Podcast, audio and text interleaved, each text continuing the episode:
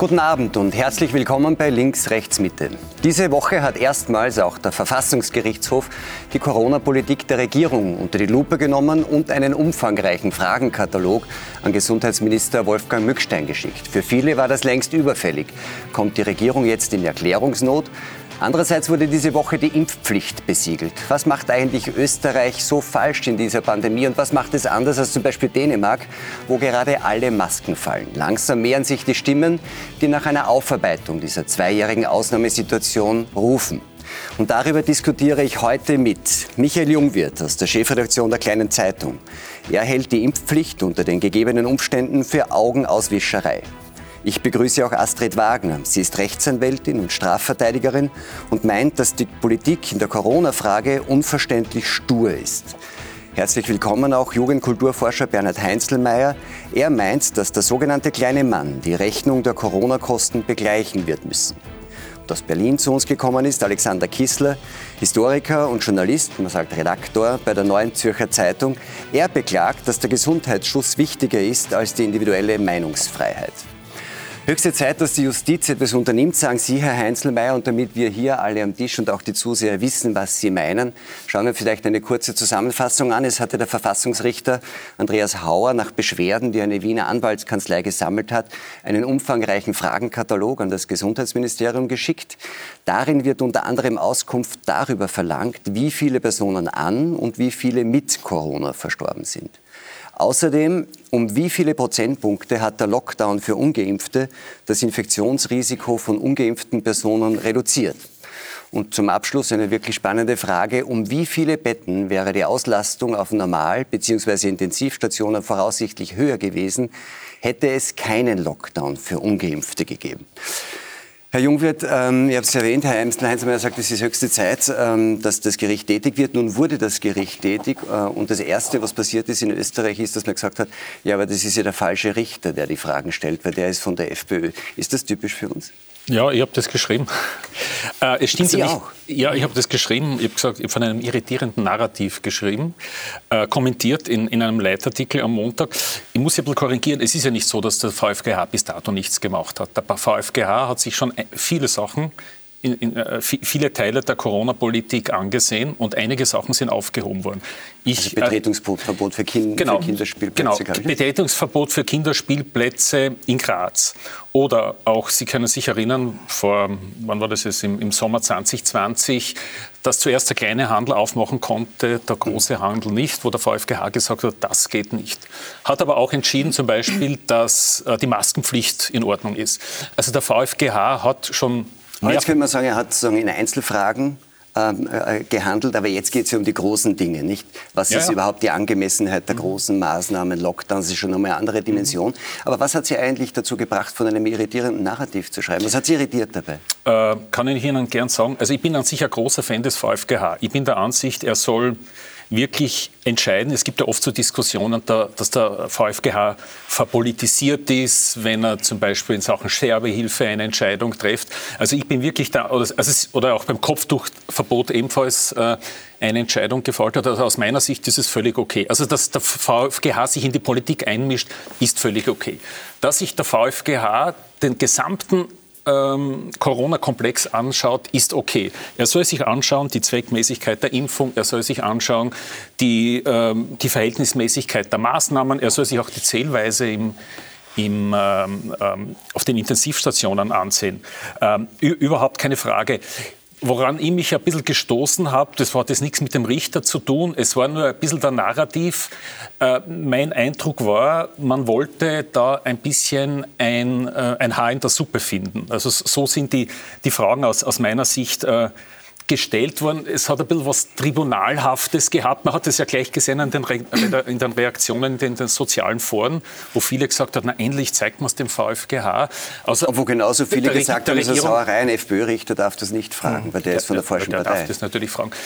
Wie gesagt, äh, mein Eindruck war, dass der Fragenkatalog, wenn man ihn so liest, dass es ein bisschen was Tribunalhaftet hat, weniger aufklärerisch und dass man auch versucht, aber, aber, ist ein, aber, aber versuchen wir es konkret zu machen. Wenn, wenn der VfGH ja. den Gesundheitsminister fragt, wer ist eigentlich mit und wer ist an Corona gestorben, wenn er fragt, ja, okay. war angesichts der Spitalbelegung der letzte Lockdown jetzt eigentlich gerechtfertigt, nämlich auf der Grundlage der eigenen Gesetze. Man hat ja ein Gesetz gemacht, in dem man gesagt hat, man darf solche Maßnahmen nur ergreifen, wenn es akute Gefahr gibt. Was ist daran tribunalhaft?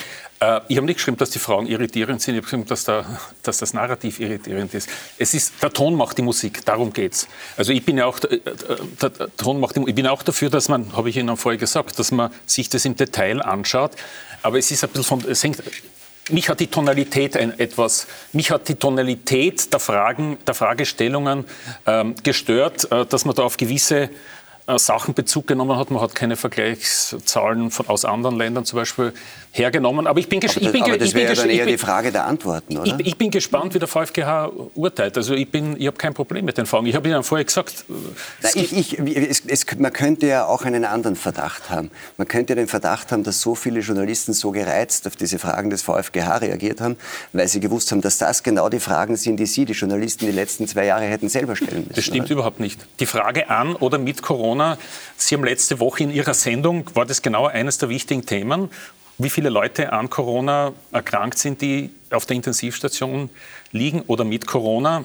Ähm, vielleicht haben Sie es gesehen, die Salzburger Nachrichten haben einen ganzseitigen Faktencheck gemacht, äh, um sich dieser äh, Frage anzunehmen. Die Frage wir müssen uns ja nichts, Herr Junge, wir kennen uns schon so lange, wir müssen uns ja nichts vormachen. Die Frage, äh, wenn man, wenn man darauf hingewiesen hat, dass es einen Unterschied gibt von an und mit Corona ja, verstorben, war, war, war, vor eineinhalb Jahren dazu angetan, als Corona-Leugner dargestellt zu werden. Das stimmt. Vor, vor, also vor, einer, vor eineinhalb Jahren, ähm, also ich weiß nicht, ob Sie den Artikel gelesen haben, wo die Ärzte, die, die, die Spitalchefs in Salzburg gefragt worden sind, wie, wie das genau funktioniert. Und da haben sie gesagt, im ersten Jahr haben wir das alles zusammengemixt. Das ist zusammengemixt worden. Und wir wissen, dieser Zahlensalat, weil Sie sagen, die Journalisten fragen nicht. Seit dem ersten Tag haben wir diesen Zahlensalat der Bundesregierung äh, scharf kritisiert. Ich erinnere Sie, nach wie vor jeden Tag bekommen wir drei unterschiedliche Zahlen, was die Neuinfektionen anbelangt. Mich erinnert es wirklich an Österreich. Wir haben drei meteorologische Institute, als ob es drei unterschiedliche Wetterberichte mhm. gibt. Also dieser Zahlensalat ist einfach unerträglich und über den über diesen Zahlensalat ist x-mal geschrieben worden. Ich habe Ihnen noch einmal gesagt, die Fragen sind nicht irritierend. Ich habe nur gesagt, die, der Ton macht die Musik. Sie haben die Fragen ja auch gesehen, gelesen. Finden mhm. Sie die Frage, den Ton der Fragen irritierend? Nein, also grundsätzlich ist es ja so, dass der Verfassungsgerichtshof äh, nicht von sich aus aktiv wird. Das ist ja auch nicht wie bei Journalisten, die von sich aus Fragen stellen, äh, sondern wie Sie äh, gesagt haben, ist ja eine Anwaltskanzlei hier aktiv geworden. Es hat eine Beschwerde gegeben, es hat einen Instanzenzug gegeben und mittlerweile ist die Angelegenheit, wie gesagt, beim Verfassungsgerichtshof gelandet. Es ist gerade hier, wir Juristen müssen ja hier Fragen beantworten. Die Frage, ob diese Maßnahmen verhältnismäßig waren, ob sie zumutbar waren, ob sie angemessen waren. Es geht ja hier um ganz erhebliche Eingriffe wirklich in Grundrechte, zuletzt eben bei der Impfung körperliche Unversehrtheit äh, bis hin auch Würde des Menschen. Und äh, solche Fragen kann ein Jurist ja gar nicht beantworten, nicht? Weil man sagt, die sind zu weise beim Verfassungsgerichtshof. Nur Sie können es eben nicht beantworten, weil es handelt sich hier um medizinische Fragen, teilweise auch wirtschaftliche Fragen. Und eben, um hier Antworten zu finden, müssen die Richter diese Fragen stellen. Aber Sie müssen sie ja nicht nur stellen, um Antworten zu haben, die Sie selber nicht haben, sondern es geht ja äh, aus einem guten Grund an die Regierung, denn die muss ja rechtfertigen einen Eingriff so in die Grundfreiheit. Die müssen sagen, warum sie die und die Maßnahme verhängt haben. Und letztlich geht es dann natürlich auch bis hin zur Sinnhaftigkeit, auch im medizinischen Sinn. Und da tun sich ja eben sehr viele Fragen auf. Das heißt, Sie sagen, wie Herr Jungwirth, das muss man sagen, auch, mhm. die Fragen sind gerechtfertigt, haben auch kein Problem mit dem Ton. Ähm, finden Sie, dass es zu spät ist?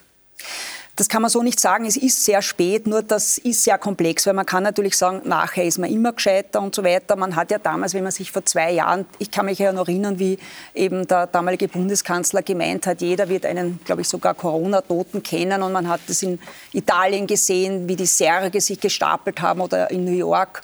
Und wir haben natürlich alle geglaubt, hier kommt dann eine Ebola-Welle auf uns zu und das war wirklich eine, ich will jetzt gar nicht sagen Panikmache, die Leute waren in Panik und äh, man hat es halt vielleicht auch nicht besser gewusst, weil wenn man diese Bilder gesehen hat. Ja. Und das Zweite ist natürlich, wir haben einen Instanzenzug. Der VfGH ist ja nicht eine Überwachungsbehörde, die sofort irgendwelche Fragen jetzt stellt, sondern wir haben diesen Instanzenzug und das Ganze hat dann diese verspätete, verzögerte Wirkung, dass eben leider erst jetzt diese Fragen kommen. Was ja auch immer wieder eine Versuchung für die Politik ist. Der Bundeskanzler Kurz hat das ja damals auch relativ offen gesagt. Wir machen das jetzt mal, weil bis dann irgendwer sich beschwert hat und ein Gericht eine Entscheidung getroffen hat, brauchen wir es eh nicht mehr. Ja, es ist halt waghalsig, nicht? Herr Einzelmeier, zu spät? Ja, also kann man sagen, ja. Also äh, ich, find, ich finde, dass diese ganze Debatte da ist wieder bemerkenswert, weil sie so ganz typische, ähm, typische Muster hervorbringt, die für die österreichische Diskussion, ähm, äh, die in der österreichischen Diskussion vorherrschen. Also äh, wenn man bei der FPÖ ist, darf man prinzipiell einmal gar nichts mehr sagen. Also immerhin äh, haben wir jetzt bei Umfang 20 Prozent, die die FPÖ, die werden stumm gestellt. Ne? Der Verfassungsrichter hat irgendwas mit der FPÖ zu tun, also geht's nicht. Ja? Also, und, und, und, das, war ja recht massiv, oder? Wurde auch, ja, haben ja auch Kollegen vom öffentlich-rechtlichen Rundfunk Ist ja der Wolf aus dem ORF gewesen, der das, der das, das, das noch aufgedeckt hat und hingewiesen hat. Also das sind ja alles Dinge, das hat ja mit der Demokratie nichts zu tun. Und das Zweite, wir leben in einer Expert, äh, in, in, in keiner Demokratie mehr, sondern wir leben in einer Expertokratie mehr. Und es gibt ein paar äh, Experten, die verkünden irgendwas und das hat man dann zu machen. Und wenn man da sich dagegen, wenn man da einen Einwand nur andenkt, ja, dann ist man eigentlich schon, ist man eigentlich schon, schon erledigt. Ja. Und ich denke mir, mir geht es vor allem darum, dass man vielleicht diese, diese, diese degenerierte, sag's einmal so, Gesprächskultur, die sich da ergeben hat, ja, dass man die ein bisschen, ein bisschen in Bewegung bringt. Also das ist meine Hoffnung. Wenn ich noch eins sagen darf, äh, es hat ja gestern es war bemerkenswerte Pressekonferenzen gegeben. Das eine äh, war, war, der Bürgermeister Ludwig in Wien, der die, die, äh, der die Behauptung aufgestellt hat, dass man, äh, dass man durch die Impfung vor, Corona, äh, vor, äh, vor Omikron geschützt ist. Das in ganz Europa äh, sagt jeder nein. Also wird also ein Impfstoff wird gerade entwickelt und man bemüht sich da händeringend, da wird dann das gesagt. Ja. Wenn man dem widerspricht, ist man, ist man sofort ein Impfleugner, wird überfahren. Und das Zweite ist, ähm, ist der Gesundheitsstaat Stadtrat, ne, der Gesundheitsstadtrat, der dann irgendwelche Zahlen in, in, in, in den Raum stellt von, von, von 450 Leuten, die jetzt in Wien im Spital liegen und die dann die dann, äh, wo das, das Gesundheitssystem an die Grenze kommt, eine 2 Millionen Stadt, ja, da kommt das Gesundheitssystem bei 450 Erkrankten, schwerer Erkrankten an die Grenze und gleichzeitig sagt er auch noch, die nicht Geimpften sind schuld, ja. Also ich meine, das ist eine, also ich muss ganz ehrlich sagen, das ist eine Ungeheuerlichkeit und das ist eine, eine, Hetze auf diese Leute, ja, die wirklich für mich nicht mehr, rational nachvollziehbar ist. Also um die Sache geht's da nicht mehr, mehr. Da kann es nur mehr um, um einen politischen Ertrag Ertrag gehen. Also man versucht jetzt mit Corona, ähm, versucht man einen, einen, einen politischen Gewinn ein, einzufahren. Und das ist meiner Meinung nach, das ist wirklich, also das ist unmoralisch bis zum geht nicht mehr. Jetzt ist ja so, dass man sagt, gut, dass das jetzt der Verfassungsgerichtshof macht. Diese Fragen müssen gestellt werden. Sie werden vielleicht zu spät gestellt. Aber was man sieht, ist, dass sie erst gestellt werden können auf der Ebene, wenn tatsächlich eine, eine Anwaltskanzlei mhm. sozusagen Beschwerden entgegennimmt, einen Instanzenzug in Gang setzt. Jetzt könnten Sie sagen, das sind so schwerwiegende Fragen des mhm. Alltags seit zwei Jahren. Warum können die erst öffentlich diskutiert werden, wenn der Instanzenzug am Zug ist? Ne, weil, weil, weil sie in dem Land keiner mehr die Klappe aufzumachen traut. Es gibt, es gibt drei, drei Themen, die darf man nicht ansprechen. Das erste ist, man darf die, die Klimademonstranten nicht kritisieren. Das zweite ist, man darf den Islam nicht kritisieren. Und das dritte ist, man darf die Corona-Maßnahmen nicht kritisieren. Und wenn man das, wenn man, wenn man sich da raushängt, aber dann, da kann es aber wirklich, da kann es aber wirklich hart werden. Ich kenne wirklich, ich sage das, das ich kenne einige Journalisten, Journalistinnen, die sagen, über diese Themen schreibe ich nicht mehr. Weil das tun wir wirklich nicht an. Das, was das Echo, das das man da erntet und wie da mit einem umgegangen wird, ja, das ist wirklich ähm, skandalös. Und ich, und, und ich denke mal, es sagen viele Leute und auch in meiner Umgebung, ich sage einfach nichts mehr dazu. Und bei mir, zu mir sagen sie, bitte halt doch den Mund dazu, das geht vorbei. Du schaust da nur, wie mir gestern oder vorgestern am Telefon gesagt hat, sie sägen sich den Ast ab, auf dem sie sitzen. Also das habe ich auch sehr bemerkenswert gefunden. Ja. Herr Kissler, ähm, ist es so, dass wir jetzt in der Aufarbeitung erst die Fragen stellen, die wir, sage ich jetzt als Journalisten, eigentlich von Beginn an hätten stellen müssen? Ja, die Frage ist halt, von, von, von wem reden wir, wenn wir sagen, wir Journalisten? Die Journalisten sind natürlich wiederum äh, dispers und disparat. Wir müssen die Öffentlich-Rechtlichen sehen. Meistens ist es das Gespräch, das Gespräch mhm. der anwesenden Guten über die abwesenden Bösen. Ne? Ja, das ist eine schöne Aufgabenteilung. Da bin ich unbedingt dran festzuhalten, wann immer ich hier bin. Also im Kreis der Guten sei gesagt, da draußen sind die Bösen. Ja, also Ironie off. Ähm, wir haben also noch bis in Deutschland, bis ins letzte, das letzte Herbstquartal 2021 doch eine Aburteilung öffentlicher Art der Maßnahmenkritiker Politiker erlebt. Da gab es also in öffentlich-rechtlichen Medien, hochgesehenen äh, Fernsehsendungen Kommentare, jetzt sei es Schluss mit der Toleranz für Ungeimpfte, Spaltung, ja bitte, wir hätten keine Geduld mehr, keine Rücksichtnahmen mehr. Jetzt seien endlich mal die Ungeimpften dran, die Ungeimpften seien allesamt die Unsolidarischen, die, die sich haben impfen lassen, sind alle solidarisch. Jetzt wird gewissermaßen das Rückspiel angepfiffen, jetzt wird die Rechnung präsentiert. Ähm, in die Hall of Shame hat sich da leider auch der Bundespräsident Steinmeier äh, geredet, der eben auch, obwohl er manchmal auch klug gesagt, aber in dieser Hinsicht wirklich doch den Eindruck vermittelt, die Ungeimpften seien allesamt, äh, allesamt verblendet. Ähm, was diese politmediale Kameraderie angeht, wie sie man nennen möchte, Kameraderie, so ist es schon ähm, erstaunlich, dass wir doch in einer Zeit leben, und das gilt für ganz Mitteleuropa und für Deutschland insbesondere, wo wir Kategorien hochhalten wie Vielfalt, Toleranz, Akzeptanz, Pluralität. Und dann haben wir anderthalb Jahre, würde ich sagen, oder ein Dreivierteljahre, es wird langsam etwas besser, muss ich sagen, aber ein Dreivierteljahre lang gab es eigentlich in der Corona-Debatte nur eine Meinung. Nämlich, ähm, wir müssen alles tun, um uns zu schützen, und zwar zu schützen nach den Maßstäben der Regierung. Jetzt ist es natürlich am Anfang einer nationalen Notlage selbstverständlich, dass da nicht ein Journalist sagt, wenn draußen es Orkanböen hat, dann sage ich als Journalist, es scheint die Sonne, geht bitte ruhig raus, weil die Regierung was anderes sagt, die lügt. Nein, natürlich nicht. Aber die Frage nach der Verhältnismäßigkeit, die eine klassische Frage ist, die sich auch die juristische Exzellenz richtet, die Frage nach der Verhältnismäßigkeit, nach der Angemessenheit der Maßnahmen, nach der Erforderlichkeit der Maßnahmen und nicht zuletzt nach der Grund grundrechtskompatiblen Geeignetheit dieser Maßnahmen, die wurde leider Gottes auch von vielen Akteuren, auch prominenten Akteuren der Medien, auch in Deutschland bis in höchste Spitzen viel zu wenig gestellt, sodass ich manchmal den Eindruck habe, äh, dass wir uns wirklich dahin bewegen, was der ehemalige Verfassungsrichter Di Fabio, ein kluger Mann, den pandemischen Interventionsstaat genannt hat. Und dahin bewegen wir uns. Oder sind wir eigentlich schon drin? Pandemischer Interventionsstaat. Und Di Fabio hat auch gesagt, ähm, eine Gesellschaft, die den Schutz absolut setzt, wird auf dem Weg dahin ihre Freiheit verlieren. Das heißt, wir müssen abwägen, wir müssen, und deshalb ja auch meine Kritik am Bundesverfassungsgericht in Deutschland, davon abkommen, davon wegkommen, den Gesundheits- und Lebensschutz von einer kollektivistischen Warte nur zu betrachten. Also es gibt auch ein individuelles Recht und das darf sich nicht nur durch die Brille der Corona-Bekämpfung messen. Es gibt auch gesundheitliche Folgeschäden. Vor allen Dingen müssen wir die Grundrechte wieder mehr als Abwehrrechte gegen den Staat begreifen. Und wenn ich in unsere Verfassung schaue, in Deutschland, da steht ganz oben, die Würde des Menschen ist unantastbar. Und das ist, glaube ich, eine Feinjustierung, die ganz neu ist und ganz fundamental. Gerade heute haben wir eine Umfrage gehört in Deutschland, dass also 23 Prozent meinen, ich lehne das natürlich ab, aber 23 Prozent der Deutschen meinen, Deutschland bewege sich auf dem Weg in eine Diktatur. Und fast die Hälfte der Menschen sagen, man könnte die Meinung nicht mehr äußern. Mhm. Ich würde sagen, man kann die Meinung äußern. Wir bewegen uns nicht auf dem Weg einer Diktatur. Aber eine Demokratie hat ein Problem, wenn so viele Menschen diesen Eindruck haben. Jetzt ist ja vielleicht, ähm, versuchen wir mal nicht nur als anwesende Gute über die abwesenden Bösen zu reden, sondern versuchen wir es im Raum zu verteilen. Ich würde jetzt sagen, aus der Beobachtung der letzten zwei Jahre, auch Ihre Zeitung gehörte zu durchaus zu denen, die sehr, sehr lange einfach ähm, eins zu eins sagen, die, die, die Tendenz, wir brauchen härtere Maßnahmen. Also die Kritik hat sich eher danach gerichtet, dass nicht hart genug agiert mhm. wurde und nicht hinterfragt, ob die Härte der Maßnahmen der Situation angemessen ist. Warum eigentlich? Wie kommen Sie drauf? Weil ich es täglich gelesen habe. Ja, was die Impfpflicht anbelangt, glaube ich, also wir sind nicht die 200 Prozent Befürworter der Impfpflicht zum Beispiel. Wir haben, wir haben die Maßnahmen, äh, die im März 2020, 20, äh, also die ersten Maßnahmen, ähm, ähm, gesetzt worden sind, die, die haben wir begrüßt.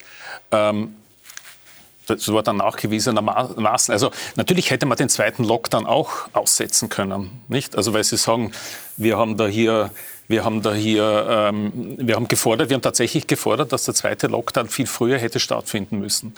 Äh, Sie haben gesehen, er hat spät stattgefunden. Was war das Ergebnis? 100 Tote pro Tag. Also wenn es keinen zweiten Lockdown gegeben hätte, ich will nicht sagen, dass man dann hätte Gräber im Prater graben müssen, aber zumindest, dass der, zweite dass der zweite Lockdown zu spät gekommen ist und dass wahnsinnig viele Leute, vor allem in den Alten- und Pflegeheimen, aber nicht nur in den Alten- und Pflegeheimen, ähm, ums Leben gekommen sind. Also diesbezüglich, glaube ich, ist, ist, es relativ, ist es relativ eindeutig, dass da die Politik zu spät gehandelt hat. Die letzte Harvard-Studie sieht es deutlich anders.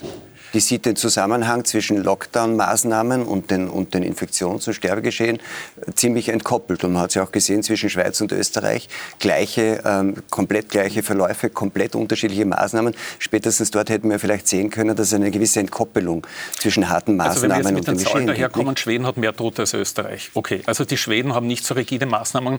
Ich habe mir jetzt noch einmal vorhin angeschaut. Ich habe mir auch die Zahlen aus der Schweiz noch einmal angeschaut, wie zum Beispiel jetzt, wie viele Leute in den Intensivstationen liegen. Aber das ist vielleicht dann später das man, ein Thema, das man später ähm, betreffen. Zum Beispiel die Frage der Lockdown für Ungeimpfte. Wir waren einer der ersten Zeitungen gemeinsam mit der Presse, angeblich alles Mainstream-Medien, die diesen Lockdown für Ungeimpfte in Frage gestellt haben, zu einem Zeitpunkt, wo der Kanzler auch noch anschließend zu verstehen gehabt, gegeben hat, Herr Nehammer, vor gar nicht allzu langer Zeit, das machen wir weiter. Ich darf auch also, nicht vergessen, wenn ich die Umfragen aus Deutschland, die habe ich noch im Blick habe, es war natürlich auch bei allen Umfragen eine ganz klare Mehrheit für strenge Maßnahmen. Also man hätte dann, wenn man jetzt ganz streng gegen strenge strenge Maßnahmen argumentiert hätte, vielleicht 10, 15, 20 Prozent abgeholt, in Anführungszeichen, hätte 70, 80 Prozent gegen sich gehabt. Auch jetzt gibt es in Deutschland immer noch ungefähr zwei Drittel Mehrheit für eine allgemeine Impfpflicht. Das heißt, die Politiker haben damals, das kann man natürlich kritisieren, ich bin auch dafür, dass sie kritisieren, weil es an Augenmaß gefehlt hat, an Leidenschaft für die Grundrechte hat es gefehlt. Aber es war damals wirklich im Einklang mit der Mehrheitsmeinung. Also die Politik hat gewissermaßen die Mehrheitsmeinung exekutiert.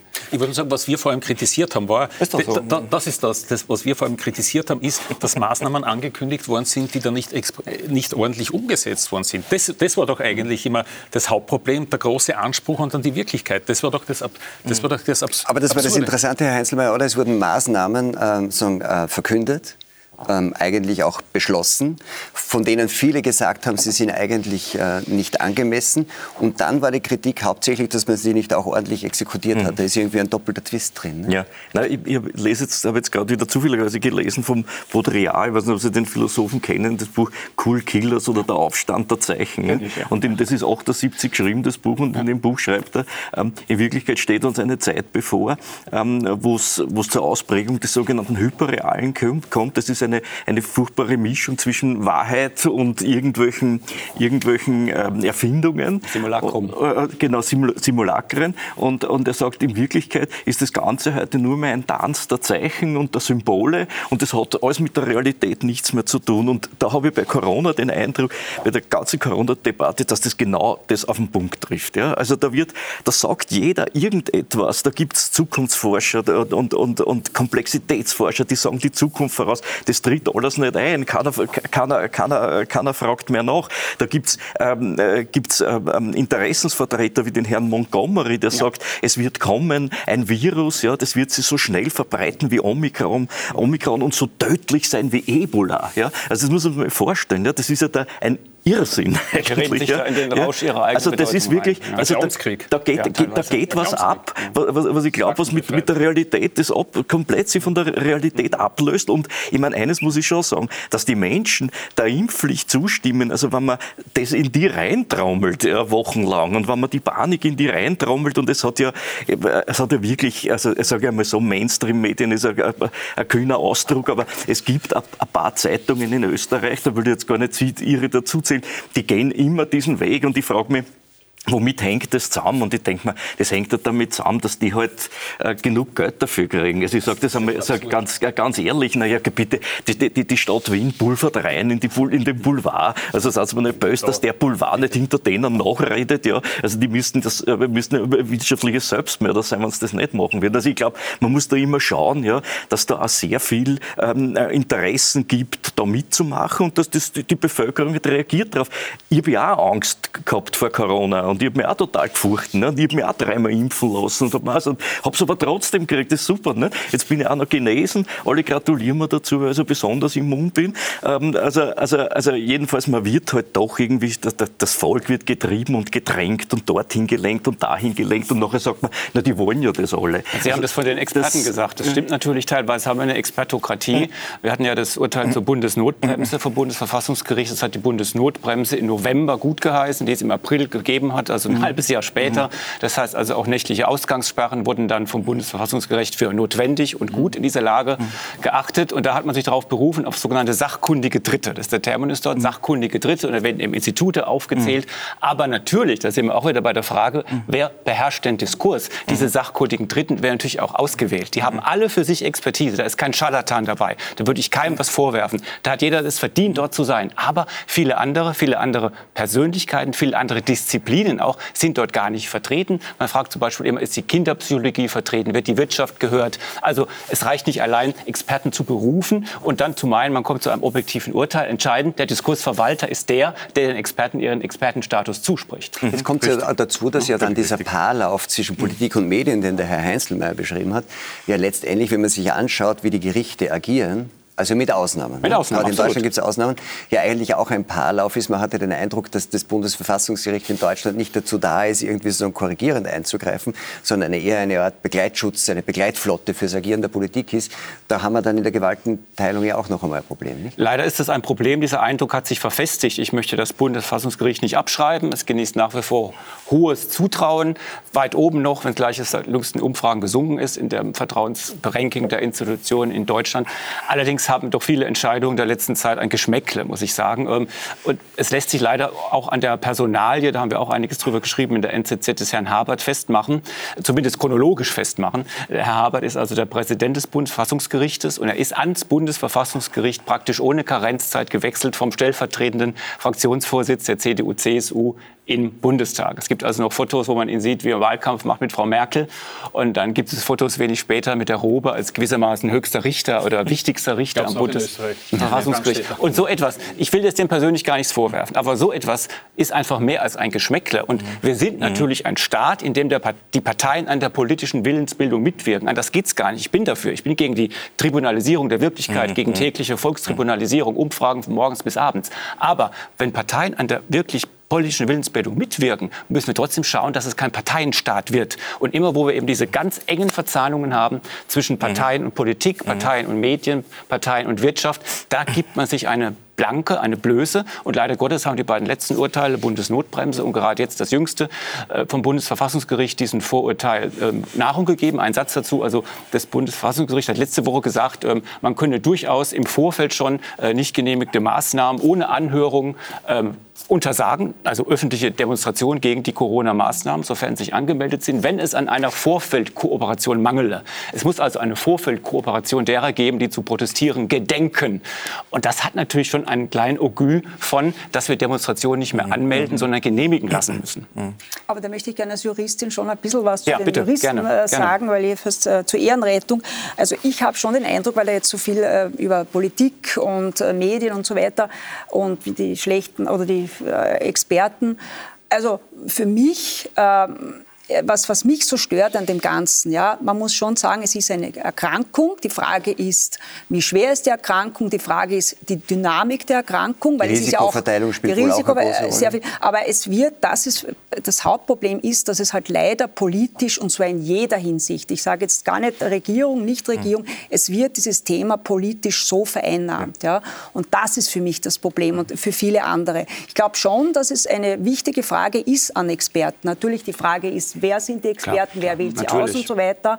Aber so wie jetzt mhm. ist es leider eine Glaubensfrage geworden. Aber und ist völlig abgekoppelt von der Realität. Ja. Könnte es Nur da die Rolle der, der, Justiz sein oder dieser Richter zu sagen, aus dieser Glaubensfrage, aus dieser Politisierung wieder rauszukommen? Deshalb ja auch die Fragen an, das sind statistische Fragen, die Fragen an die Regierung, äh, die notwendig sind, um die Verhältnismäßigkeit zu beurteilen. Das ist der einzige Hintergrund dieser Fragen. Da geht es nicht darum, dass man den Herrn Mückstein kritisieren jetzt will oder sonst was, sondern die Leute, die Richter brauchen diese Fragen, äh, um zu beantworten, um diese Entscheidung fällen zu können, ob es verhältnismäßig war oder nicht. Was würden Sie denn als Mückstein antworten? Naja, man müsste sich halt das, äh, er wird hoffentlich Antworten haben, ja, aber letztlich... Aber Sie haben ein Gefühl, Sie haben das ja alles verfolgt bedingt. Also er wird, ich nehme an, er wird Datenmaterial haben und er wird sich dann eben bemühen müssen mit Datenmaterial, weil letztlich sind das äh, äh, Antworten, die äh, mit Statistiken äh, eben belegbar sein sollten. Er, wird es, er wird es so beantworten müssen, er wird es glaubhaft beantworten müssen.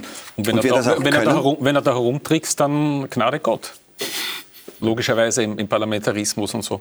Ich, keine Ahnung. Ich meine, ich glaube, es gibt viel Zahlenmaterial. Ich weiß, ich habe ja schon gesagt, Österreich und, und, und Corona-Zahlen seit zwei Jahren wissen wir eigentlich nicht, wie viele Leute täglich mhm. neu infiziert sind. Also dieser Zahlensalat ist einfach unerträglich. Inklusive, äh, Sie wissen auch, Belegung an den Intensivstationen. Da gibt es ja noch ganz andere Themenbereiche. Zum Beispiel werden ja die Corona-Kranken auf Intensivstationen in jedem Bundesland oder in, im ersten Jahr sind ja völlig anders gezählt worden. In, in gewissen Bundesländern, wenn jemand vier Wochen im, im, im Spital war, äh, schien er vier Wochen lang ins in der Statistik auf. In anderen Bundesländern war er, war er eine, eine China ein, ein Monat in der Statistik aus und ist dann rausgenommen worden. Also dieser Zahlensalat ist natürlich ein Problem und er wird natürlich, glaube ich, Probleme haben, alles wirklich glaubhaft beantworten zu können. Aber ich glaube, vieles wird sich beantworten lassen. Aber ich weiß es nicht. Ich, ja ich, bewundere trotzdem den Mut, ja, jetzt eine Impfpflicht einzuführen, aber Mut unter Anführungszeichen. Das ist genau das Thema, zu dem ich jetzt kommen wollte, weil das hat der Herr Einzelmeier schon äh, gesagt. Das ist ja, und ich glaube, Herr Kissler hat es auch schon angesprochen. Ähm, es ist ja einigermaßen mutig, dann in der Situation jetzt auch noch eine Impfpflicht zu machen. In Österreich ist das jetzt sozusagen in beiden Kammern, wie man ähm, durchgegangen. In Deutschland, Herr Kissler, ähm, haben ja auch alle gesagt, Karl Lauterbach, glaube ich, noch im letzten Herbst, das ist November. im November völlig unmöglich und mit der Polizei, es geht gar genau. nicht.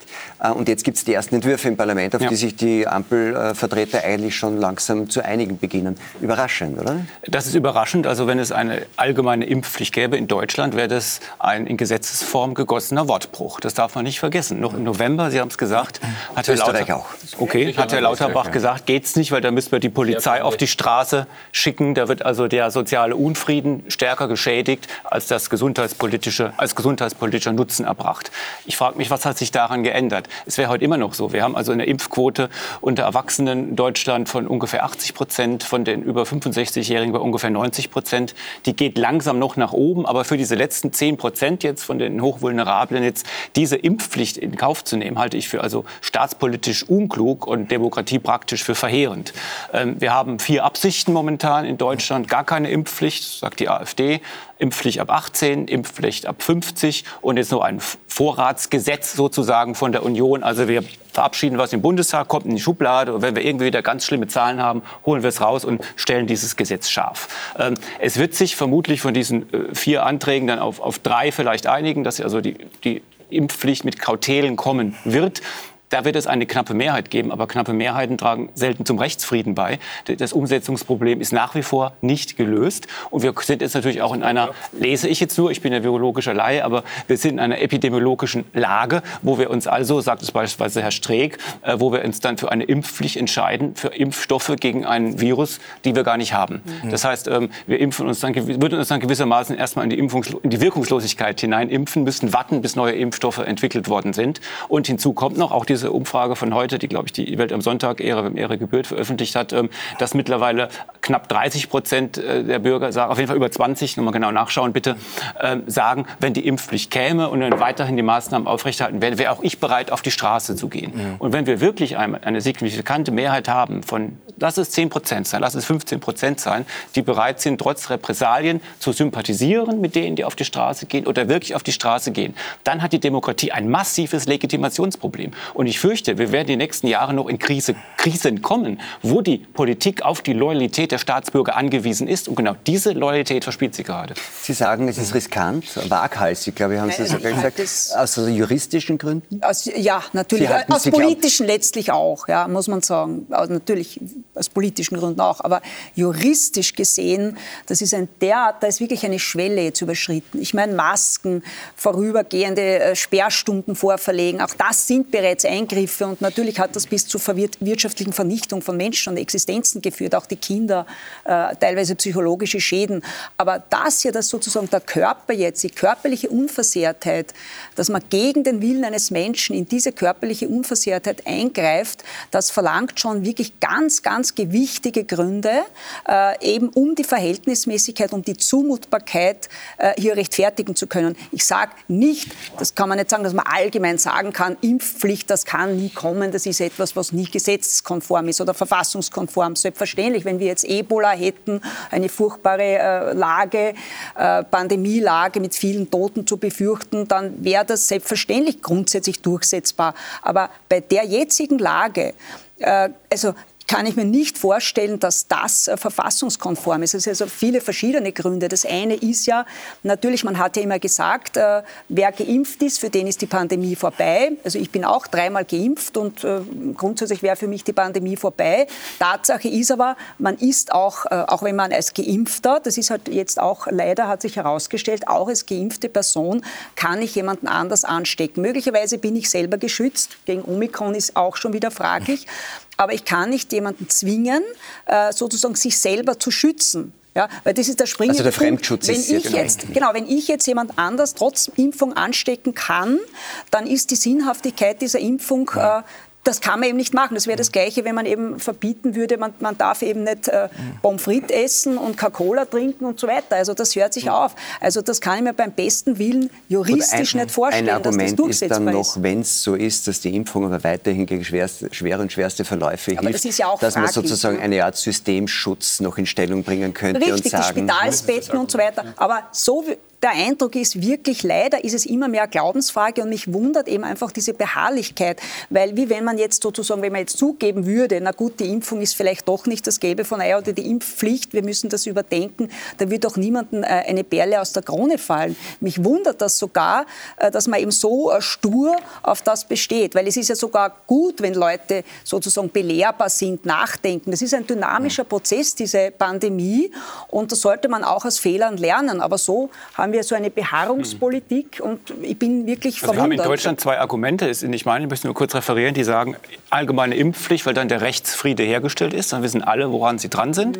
Und im Bundestag sagte eine Politikerin, äh, die Freiheitsbilanz in der Summe sei positiv, weil dann die Gesamtzahl der Einschränkungen geringer sei. Also das sind die beiden Argumente. Das Problem da ist, Leider ist es aber nicht. Ja. Wenn es so Ja, wäre, ich wollte Aber du hast, ja dann, du, hast dann hin, du hast aber hinnehmen müssen, dass du einen invasiven Eingriff in deinen Körper hast. Nicht? Also ich meine, das, Ja, Freiheit, Äh, ja. nicht? Also, also dann, ähm, also da, da denke ich mir, da werden, da werden wirklich einfach meiner Meinung nach Grenzen äh, überschritten. Und dann wird das noch mit so einem, so einem für mich unerträglichen Gemeinschaftsgefasel umge äh, äh, wird das, das Volksgesundheit, sagt der man ist ein, ein Volksschädling und ein Gemeinschaftsschädling und in Wirklichkeit alle Leute, die, die, die Impfbefürworter, die ich kenne, lassen sie alle impfen, weil sie selber irgendwie Panik haben, dass sie diese Krankheit kriegen. Ja, ist auch okay, ja, ist, ist, ist, ist ja vollkommen legitim, aber es äh, kommt dann noch dieses, dieses Bremborium jetzt, dass das immer um die Gemeinschaft geht und es wird dann immer wer nach außen gestellt und ich denke mir, äh, was, was man sieht an der Diskussion ist, Deutschland hat ein bisschen eine andere politische Kultur wie Österreich, das muss man schon sagen,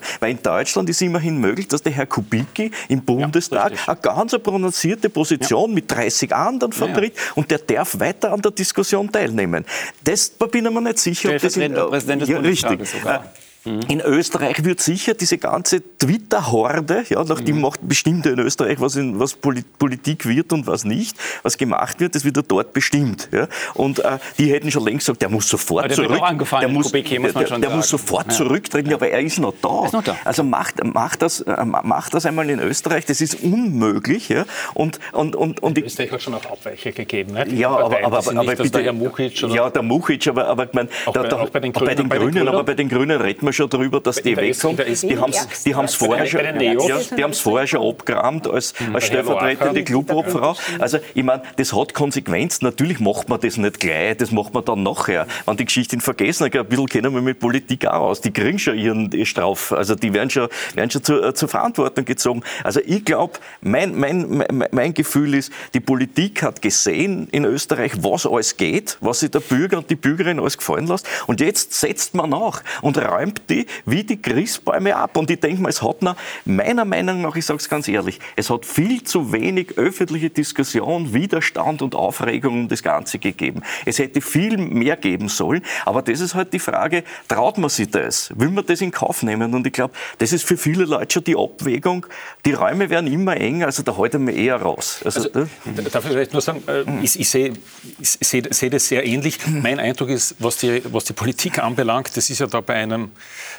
einer Landeshauptleutekonferenz am Aachensee mit in, in, in, Tirol beschlossen worden. Mein Eindruck ist, am nächsten Tag haben sie das eigentlich alles schon bereut.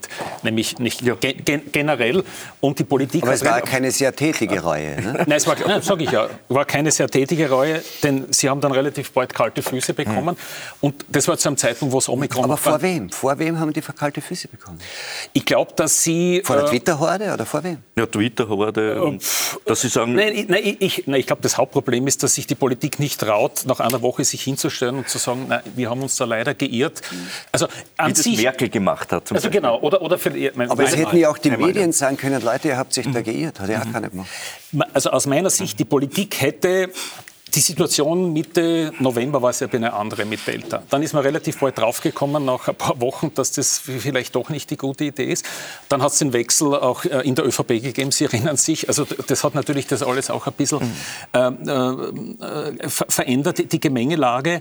Und aus meiner Sicht, dann hätte sich die Politik hinstellen sollen und müssen und, und sagen müssen, äh, oder auch Anfang Jänner, wir haben aus unserer Sicht war das damals eine richtige Entscheidung. Aus unserer Sicht ist es jetzt eine falsche Entscheidung. Wir rücken von der Impfpflicht ab äh, und, oder legen das auf Eis bis zum Herbst, jetzt sehr vereinfacht gesagt, nicht wissend, ob es eine vierte, fünfte oder sechste Welle gibt. Also, und das hätte man, das hätte man auch, glaube ich, Mitte Jänner auch machen können. Nur traut sich die Politik nicht, sich in die Öffentlichkeit hinzustellen.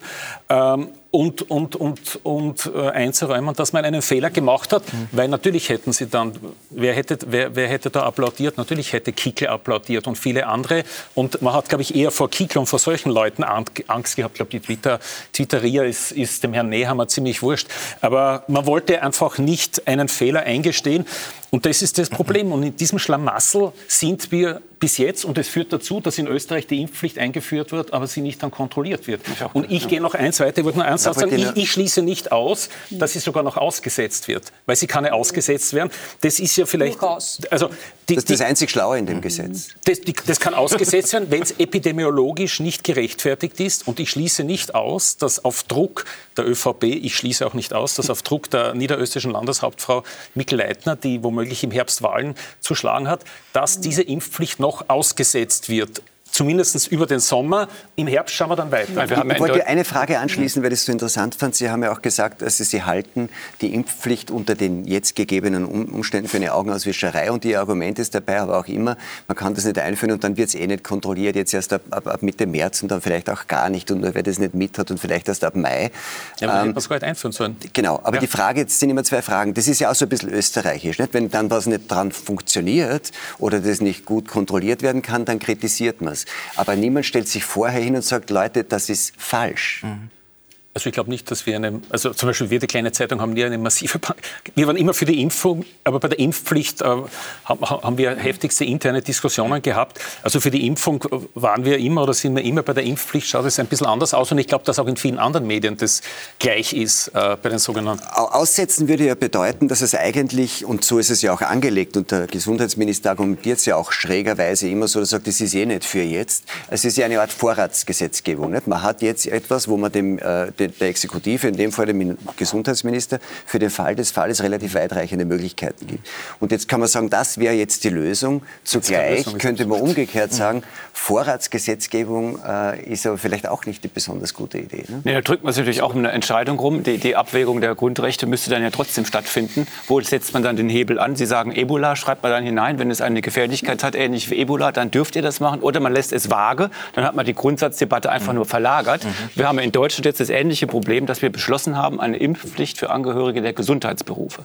Ab 15. März müssen alle, bis 15. März müssen alle Angehörige der Gesundheitsbranche nachweisen, dass sie geimpft sind. Das hat dazu geführt, dass es schon Aufstände gab, vor allen Dingen in Sachsen, wo es eine geringe Impfquote gibt. Alle Landräte dort haben einen Brief geschrieben an Ministerpresse in Kretschmer, bitte verschiebt die Einführung. Es gibt mehrere, teilweise nicht überall, aber teilweise Pflegeeinrichtungen, die um den Kollaps fürchten, Krankenhäuser, die sagen, wenn bei uns nur 10 Prozent weg sind, müssen wir so viel einstellen, dass der reguläre Betrieb Betrieb äh, nicht in mehr Italien aufrecht zu erhalten ist. Genau. Tschechien hat es, glaube ich, auch zurückgenommen, England, glaube ich, auch. Ähm, das heißt, wir haben jetzt doch vor der Pflicht zu, vor der Debatte zur allgemeinen Impfpflicht sehen wir schon an der viel geringeren, geringer, leichter umzusetzenden Pflicht für Angehörige der Pflegeberufe, was für un unendlich schwierige Umsetzungsprobleme wir hineingeraten. Und dort hat man auch, weil Sie sagen, Hintertür, das kleine Hintertür offen gehalten, dass das Gesundheitsamt muss wissen, wer ungeimpft ist. Die Entscheidung muss allerdings dann unter Berücksichtigung der Gesundheitsversorgung vor Ort gefällt werden. Also theoretisch kann es sein, dass man dort eben in Regionen, in denen der Impfstatus gering ist, dann auf dem kleinen Dienstweg von dieser Impfpflicht absieht. Damit hat man natürlich nach wie vor ein noch größeres Legitimationsproblem mhm. und einen noch schwereren Staat hätte eine allgemeine Impfpflicht. Aber, aber nur, ich wollte das, wenn wir das noch sagen darf in Anschluss, ich, ich, ich, kann, ich kann mir schon vorstellen, warum diese Impfpflicht so wichtig ist, weil die Impfpflicht, das ist der postmoderne gordische Knoten, das ist das totale, das totale Instrument, mit dem man sagt, mit dem räume ich einfach alles ab. Ja? Ich impf die und dann ist Schluss. Ja? Und es ist, das ist auch ziemlich dümmlich. Nicht? Also das ist wirklich die diese, diese, das ist so Vulgärpolitik. Also ich habe jetzt den Hammer und da trische jetzt drauf, ist alles erledigt. Und wer den Kopf hebt, rübe ab. Der einzige Ausweg ja. aus der Pandemie. Ja, genau, der einzige Ausweg. Jetzt muss man total durchgreifen und jetzt aus. Nicht? Also äh, auf der anderen Seite äh, lache ich mir immer tot drüber, weil ich, ich glaube, dass eine wichtige Quelle dafür, dass sich die Pandemie so ausbreitet, ja, sind die Schulen und die Kinderbetreuungseinrichtungen. Also ich kann dir nicht ansagen, wenn Sie äh, schulpflichtige Kinder haben oder Kinder, die im Kindergarten sind, da können Sie mit der dreifachen Impfung können sie schon als Hackel drunter machen, dass sie es kriegen. Also in meiner Umgebung, alle, die Kinder haben, kommt von da. Ja. Wenn man aus, aus den Schulen kriegt man nur Nachrichten, in der Klasse so und so viel, dort so und so viel, im Kindergarten krank, die Betreuer krank, alle. Also da, da spült sich was ab. Über das redet keiner, weil da kennt ja dann die Frau Meindl ähm, ähm, von, den, von den Neos kommen und sagen, wenn die jetzt drei Wochen nicht in die Schule gehen, ja, dann, haben, dann mindert das ihr Lebenseinkommen ja, um so und so viel. Also das ist ja alles äh, ein Irrwitz. Ja. Aber, die Schulen, aber die Schulen dauerhaft zu schließen, davor warnen eigentlich auch ja, die, aber warnen die Leute schon. Und vor allem, wenn es so aber, ist, und der Herr Wagner sagt, man müsste sie schließen, bis alle geimpft sind, so wie es jetzt ist, würde ja, würden ja die geimpften Kinder das Virus untereinander genauso äh, ja, übertragen aber, wie jetzt. Also es hat ja keinen Sinn, die Schulen zuzumachen. Ja, nein, nicht. Aber ich sage nur, warum denkt man nicht nach? Weil man was in den Schulen passiert, ich weiß nicht, äh, ob, ob, ob Sie das wissen, da gehen die, die, die, Lehrer haben den ganzen Tag die Masken auf. Ja? Das würde jeden einmal dazu einladen, sechs bis acht die Stunden Kinder mit einer Masken. Die Kinder haben die Masken auf ja. und dann dazwischen macht man Mas Maskenpause, da machen wir dann die Fenster auf, alle nehmen die Masken aber. Die, die vorher Masken aufgehabt haben, sitzen dann genauso nebeneinander und der Clou kommt dann, wenn die Kinder aus der Schule rausgehen, fallen sie sich in die, um, um, um, um ein Haus. Ja?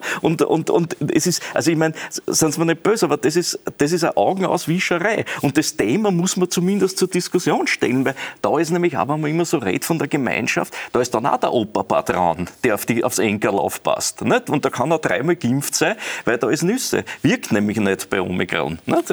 Das Nein, er, er, wird, sagen, er, wird, ja? er, wird, er wird mit einiger Wahrscheinlichkeit auch infiziert werden, aber nach wie vor sagen die Daten, die Wahrscheinlichkeit, dass er dann einen schwersten oder einen tödlichen Verlauf hat, ist mhm. trotzdem sehr, sehr viel geringer, wenn er, wenn er geimpft ist. Ist zumindest die Datenlage. Wie kann ich Anekdoten erzählen können aus der Familie was anderes, aber gut. Es gibt, klar, gibt es immer. Ich, ich, wollte nur noch mal bei dieser Impfpflichtdebatte, weil es mir scheint, dass man dann immer an den pragmatischen Sachen diskutieren und Kritik üben, die dann nicht so richtig funktionieren und nicht so sehr, so sehr prinzipiell, jetzt auch noch mal juristisch.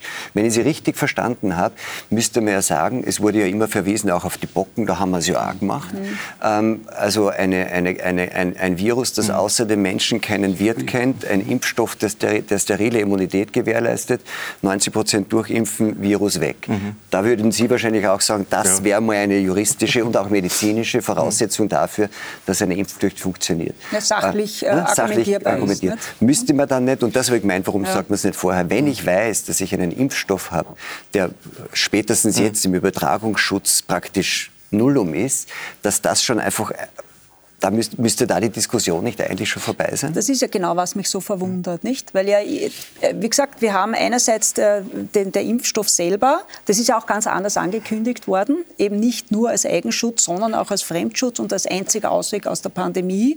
Und ein bisschen ist halt so, man glaubt halt gern ans Christkind. Ich würde auch gern dran glauben, mhm. ja. Es klingt alles so schön und ich hätte auch gern das alles vorbei. Und ich muss auch sagen, subjektiv, das muss ich schon einmal auch sagen, für mich war, ich meine, wir werden sich alle erinnern, diese, diese, diese erste erste Lockdown, wie plötzlich alles stillgestanden ist, ja, und äh, alle Gerichtstermine mhm. abgesagt waren und ich plötzlich nichts zu tun hatte und dann in, in Richtung Kurzarbeit und man hat sich als Unternehmer ja überlegen mhm. müssen, was mhm. macht man jetzt.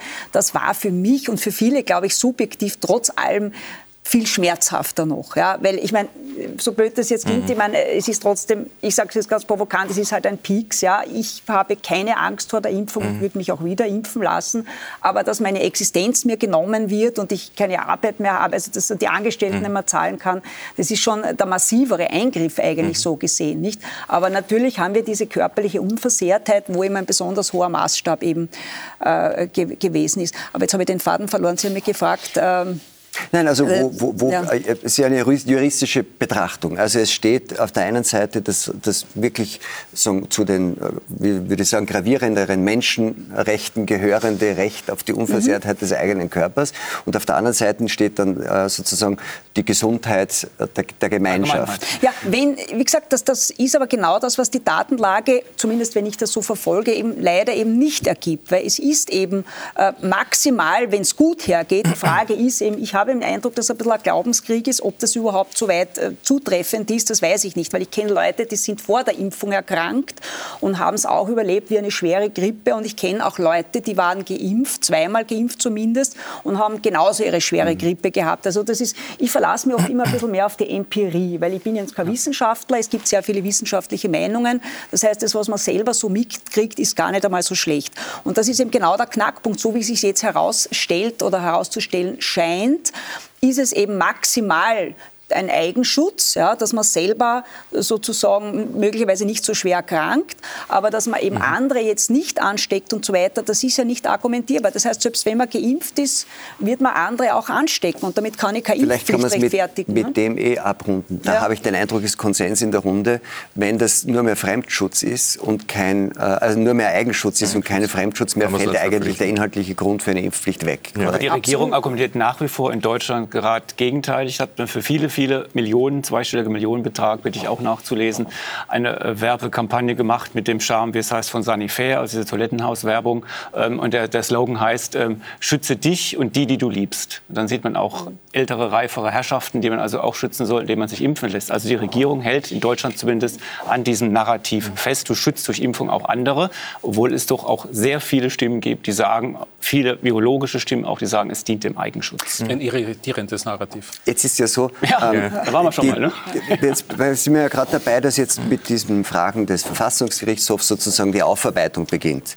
Ähm, nämlich auch die Aufarbeitung der Folgen, der Kollateralschäden und so weiter. Und dann wird natürlich auch die politische Aufarbeitung folgen. Und die Frage ist, äh, für wen geht das dann gut aus und für wen geht das dann eher schlecht aus? Wer wird also für sein Verhalten oder sein Agieren politisch in dieser Pandemie damit rechnen müssen, dass er politisch abgestraft wird? Und wer kann damit rechnen, dass das, wie er agiert hat in der Pandemie, ihm mittelfristig politisch nutzt? Was würden Sie sagen? Also ich glaube, das sehen wir erst, wenn es vorbei ist, dann kann man erst zurück. Also heute, heute über Vergangenes zu reden, ist immer relativ leicht. Im Nachhinein sind wir immer, immer klüger. Also ich glaube, man muss einmal abwarten, wie, es am Ende aussieht. Ähm, ich glaube, ob man es will oder nicht, der Herr Ludwig wird gut aussteigen. Also wenn es jemanden gibt, der von dieser Pandemie so profitiert hat, äh, in seiner Klient, nicht nur in seiner Klientel, sondern darüber hinausgehend, war es wirklich der Herr Ludwig. Der hat einen anderen Kurs, der hat einen restriktiven, einen harten Kurs verfolgt. Aber ich glaube, dass er...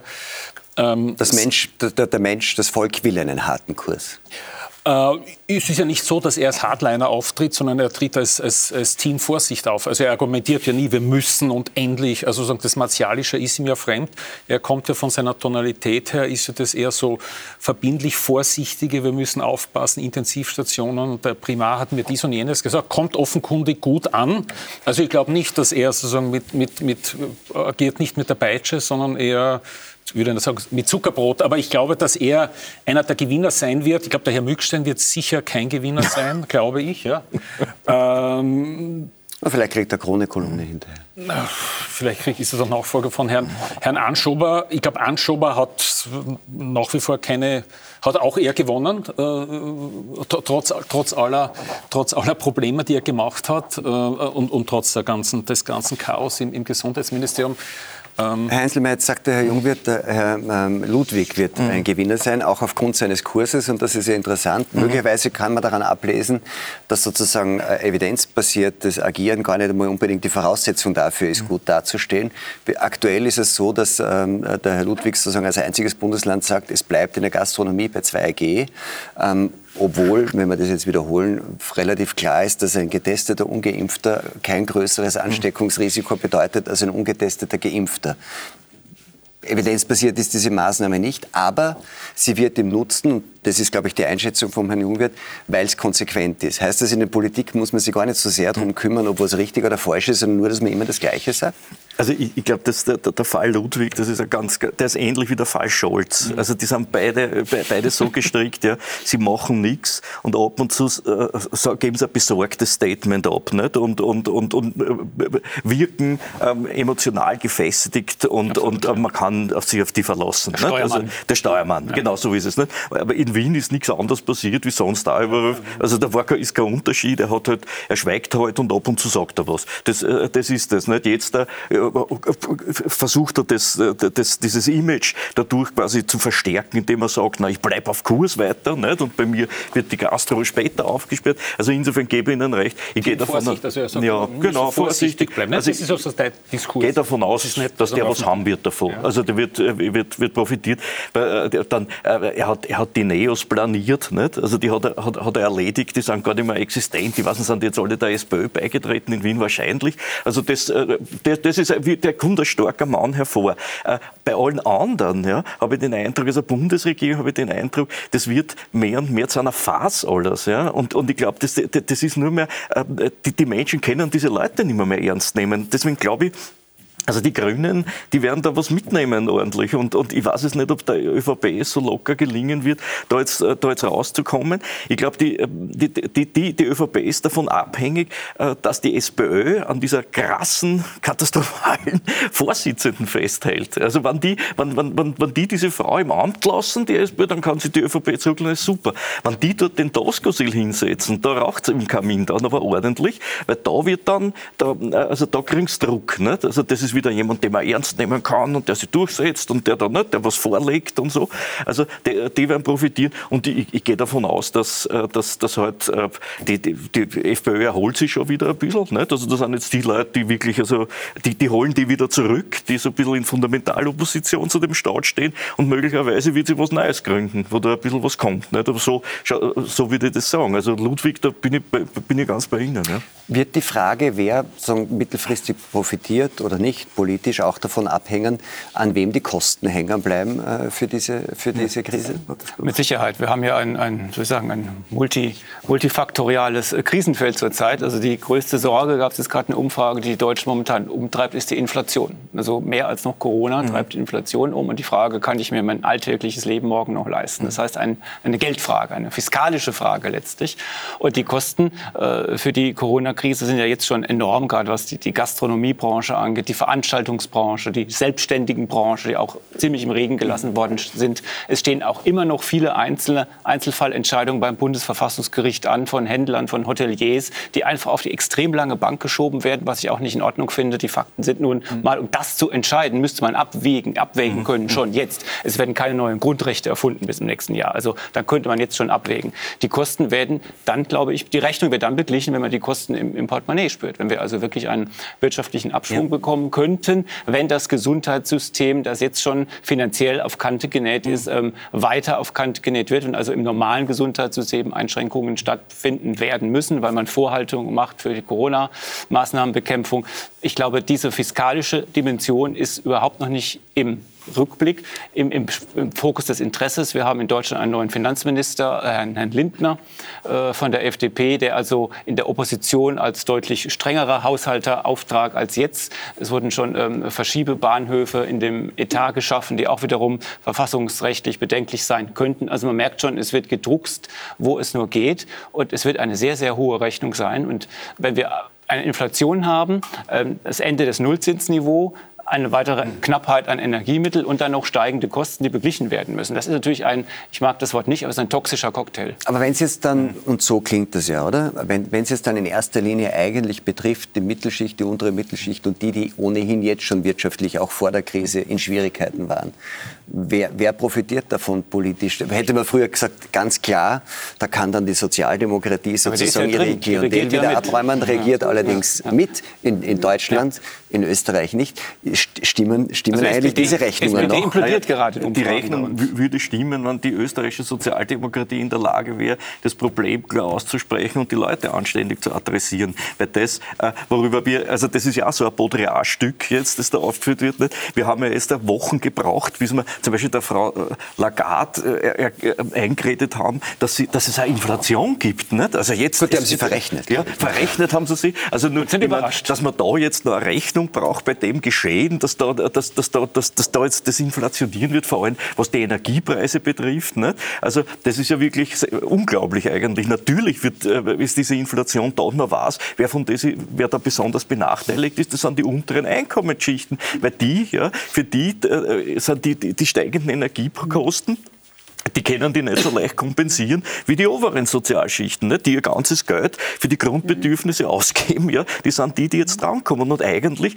müsste man die, äh, müsste eine sozialdemokratische Partei die jetzt mobilisieren. Aber ich habe den Eindruck, wir haben lauter Leute, die im, im, im, im, äh, ähm, im, im, kulturellen Raum rund um Nizza sozialisiert worden sind nicht? und dort sehr, sehr, sehr gut über das Austernessen irgendwie gelernt haben, aber nicht das, wie es armen Leuten geht und wie man die vertritt und wie man die vor allem anspricht anspricht. Und, und das ist das für mich eigentlich das große Rätsel. Ja, das große Rätsel ist, warum Sozialdemokraten nicht mehr davon profitieren. In Deutschland sehen wir jetzt gerade den Absturz der SPD. Ja, also die, die, die, die, die haut es jetzt gerade zusammen. Ja. Die hätten, müssten eigentlich von dem allen eigentlich doch ein bisschen auch profitieren also wir hatten Im Bundestag in ja. Deutschland. Sie waren halt vorher auch schon dabei. Ne? Ja, ja, okay. Ja, das ist natürlich ein Problem. Natürlich, das vergessen die Leute halt nicht so schnell. Das stimmt schon. Also wir hatten zwei, zwei, zur Ehrenrettung der, der ganz Linken. Äh, wir hatten zwei leidenschaftliche Reden im Deutschen Bundestag der Linkspartei, also von mhm. Herrn Gregor Gysi mhm. und einem Kollegen von ihm, die beide sehr emphatisch gegen die Impfpflicht mhm. argumentiert ja. haben. Und die mhm. haben natürlich auch im Blick, dass es dann die mhm. ungeimpfte Krankenschwester ist, die dann unter Umständen ihren Job verliert, wenn sie aus welchen Gründen auch immer nicht bereit ist, sich jetzt impfen zu lassen. Wobei es ja auch soziologische Änderungen gegeben hat. Man kann es ja nicht mehr mit den 50er und 60er Jahren vergleichen. Ich meine, die jungen Menschen heute, wer hat schon das Privileg, Angestellter zu sein. Mhm. Die meisten sind ja dann die neuen selbstständigen kleinen Ich-AGs und so weiter und die fallen ja völlig raus. Nicht? Die sind ja äh, eigentlich kleine Selbstständige. Ja. Also es hat sich ja überhaupt geändert. Nicht? Interessant könnte ja schon auch werden, dass sich, wenn sich jetzt dann langsam so die Pandemienebel lichten und man wieder sieht, und das zeigt sich jetzt ja schon in der Frage, wer trägt eigentlich die Kosten daran, wem wird es dann schlecht gehen. Es war ja schon während der Pandemie jetzt zunehmend, hat man gesehen, dass eine, eine der Bevölkerungsgruppen, die irgendwie auch in der Pandemie besonders gelitten hat, junge Migranten zum mhm. Beispiel sind, nicht? wo sie so Problemlagen vermischen, schlecht eingebundenes Gesundheitssystem und so weiter, zum Teil auch schlecht ernährt, deswegen Risikogruppen auch beim Virus selbst selber. Das wird sich ja irgendwie verstärken und verdeckt von der Pandemie hat man auch gemerkt, dass eigentlich wahrscheinlich jetzt langsam das Migrationsthema auch europaweit wieder ein Stück an die Oberfläche kommen wird. 40.000 Asylanträge im, im, letzten Jahr, etwas, was in einem Jahr ohne Corona wahrscheinlich eine heftige öffentliche Debatte gebracht hätte, ist irgendwie verschleiert worden im Nebel. Das kommt jetzt wieder hoch. Denken Sie auch?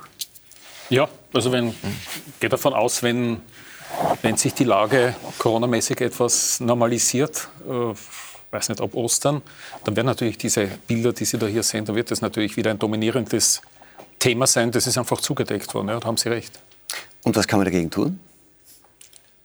Was, das ist zugedeckt? Oder? Na, was kann man dagegen tun, dass das Thema dann wieder so dort anschließt, wo es schon vorher war? Hat man irgendwie neue, neue Möglichkeiten oder steht man dann wieder irgendwie geschockt davor? Ja, ich glaube, oh man, man, wird wieder, man, wird wieder, genauso geschockt sein wie, wie, wie unmittelbar vor der, ähm, äh, vor der Pandemie. Ähm, ich meine, die ÖVP, äh, die jetzt einen Innenminister hat, äh, der wahrscheinlich deshalb dort eingesetzt wird, um einen scharfen, Kurs, einen scharfen Kurs zu vertreten, weil Niederösterreich bald wählt. Ähm, der wird die, die, Politik einfach fortsetzen, ähm, wird immer sagen, wir haben eh die Balkanroute geschlossen und, und dergleichen. Ähm, also das ist natürlich ein europäisches Problem und das, das müssen wir wieder angehen. Also das Thema, das Thema, also selbst wenn dann die fünfte Variante äh, nicht mehr da ist, das Thema bleibt uns erhalten. Also die, das Migrationsthema bleibt uns viel ungleich länger erhalten als der gesamte Corona- und wir, haben eine, Komplex. Wir haben eine Regierung in Deutschland, die sich eine Ampelkoalition nennt, nennt nach den Farben der Ampel, also SPD, Äh, Grüne und FDP. Und die haben in ihrem Koalitionsvereinbarung hineingeschrieben, ähm, wir wollen die Vereinigten Staaten von Europa als Europäische Union weiterentwickeln zu einem föderalen Bildungsstaat. Äh, Frau Faeser, die neue Innenministerin, will vorangehen, wieder mal durch eine Koalition der Willigen. Daran ist schon Frau Merkel gescheitert. Ähm, das heißt, wir haben eine neue Politik, einen neuen Sound, einen neuen Geist, sagen Sie selber auch in, in Deutschland. Und dort die, sind die Zeichen auf Erleichterung der Migration und der Zuwanderung gesetzt. Das muss man klar sagen. Das heißt, die Europäische Union wird noch mehr in den Fokus geraten und man wird noch mehr merken als jetzt schon. Siehe die 16 einschließlich Österreich versus Deutschland plus Frankreich allein. Holland ist schon abgesprungen. Also man wird noch mehr sehen, dass die europäische institutionell, Europäische Union institutionell einfach nicht fit genug ist, diese bewältigt, diese Herausforderung zu bewältigen. Und deswegen wird es auch weiterhin dann zu einer EU-Verdrossenheit führen und man wird weiterhin von Deutschland aus einen, einen, einen Sonderweg als Dienst an der internationalen Gemeinschaft verkaufen und Schickbuchdiplomatie also, fortsetzen. Also ich, ich glaube, das fürchte ich. Glaub, fürchte ich. Wichtiger Punkt. Also ich glaube, der erste Punkt ist, dass die Klimahysterie ein bisschen abgeflacht ist und das, das aus den Medien draußen ist, das äh, betraucht die als positiv. In ja. Deutschland nicht. Und, und ich hoffe, ich hoffe dass, das, dass, dass, das heute, dass dieser Wahnsinn, also dass man über das Klima wieder normal reden kann. Das, das, das, das, das ist eigentlich das Wichtige. Man muss das schon besprechen. Aber das Zweite ist die Migration. Bei der Migration ist es, sind wir noch immer noch nicht so weit, dass wir uns äh, eingestehen, dass wir mit der Integration dieser Leute, die da gekommen sind, gescheitert sind bis jetzt. ja. Nicht immer, oder? Äh, ja, aber, aber im Großen und Ganzen sind wir gescheitert. Ich kann Ihnen dann gleich ein Beispiel, ein Beispiel dazu sagen. Sind wir gescheitert. Wir ein bisschen auf die Tour Ja, und deswegen müssen wir, müssen wir schauen, dass wir das da, da jetzt nicht an... an, Cem Özdemir ist integriert. An, an, und ja, andere genau. Aber ich wollte noch eins sagen, wir, wir, wissen aus Studien, dass vor allem die jungen Leute, weil Sie das zuerst angesprochen haben, die da einwandern, in keine gleichaltrigen Gruppe eingebunden sind und mehr oder weniger äh, in, der, in, in der Luft hängen. Das heißt, bei ihrer Sozialisation keine Unterstützung haben und somit auch die, die, die Integration sehr erschwert wird. Also da ist es nicht, nicht dazu gekommen, dass die da wirklich, wirklich aufgenommen worden sind in die Strukturen, die es da gegeben die, die leben da nebenher. Und deswegen haben wir, haben wir die Probleme. Und diese Probleme muss man zuerst lösen, bevor man dann ähm, die nächste Ladung nimmt. Ne? Sie sind ja auch Spezialistin für Fremdenrecht. Ähm, haben Sie erstens den Eindruck, dass tatsächlich äh, Migranten und vor allem Jugendliche aus dem Migrantenmilieu schlechter durch die Pandemie gekommen sind als andere? Und glauben Sie, dass das jetzt wieder ein großes Thema wird? Ja, natürlich äh, sind soziale Probleme da und die verstärken sich durch so eine Pandemie, also keine Frage. Und äh, ja, dass das jetzt wieder sich verstärken wird. Also ich meine, die, äh, der Hinweis, dass das, also das wieder mehr zum Thema werden ja, ja. wird, ja, das, davon gehe ich natürlich aus, wenn also sozusagen der Fokus dann wieder zurechtgerückt wird. Nicht? Ja, mit der Frage äh, Migration und Integration beschäftigt sich im Anschluss an diese Sendung auch das Format Pragmaticus. Äh, zu Gast sind der Migrationsforscher Rainer Münz und die liberale Imamin Seyran Atesh. Ähm, und ich hoffe, Sie bleiben auch dann dabei. Frau Wagner, meine Herren, vielen Dank äh, für dieses Gespräch. Ihnen einen schönen Abend und hoffentlich am nächsten Sonntagabend bei Links, Rechts, Mitte.